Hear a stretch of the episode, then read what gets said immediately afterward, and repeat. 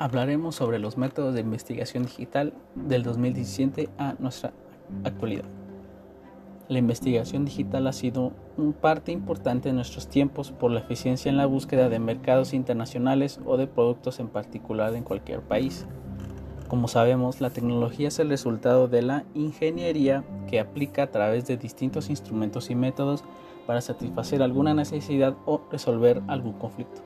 Actualmente, la tecnología digital es utilizada para funciones como procesamiento de grandes volúmenes de datos, la automatización de procesos, las comunicaciones masivas y la creación de sistemas que imitan el funcionamiento de la mente humana.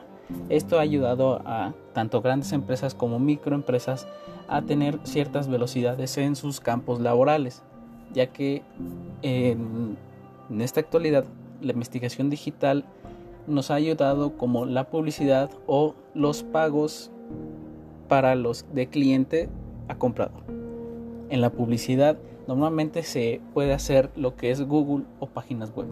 Aparte, redes sociales, YouTube, Facebook e Instagram, ya que este tipo de publicidad ayuda a sí mismo al interesado en facilitar sus necesidades de compra.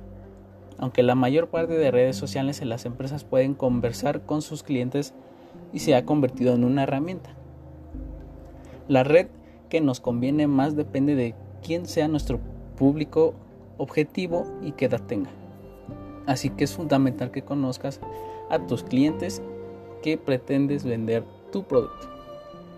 Conseguir que alguien hable de ti o de tu empresa o de clic en tu página es importante por una razón. Te trae tráfico desde tu sitio web y porque mejora el posicionamiento en los buscadores de internet. Te trae demasiados clientes y ayuda a tu empresa a mejorar en ciertos tiempos. Como sabemos, la tecnología de hoy en día y la investigación digital ha sido parte importante de las empresas porque facilitan ciertos procesos en las compañías,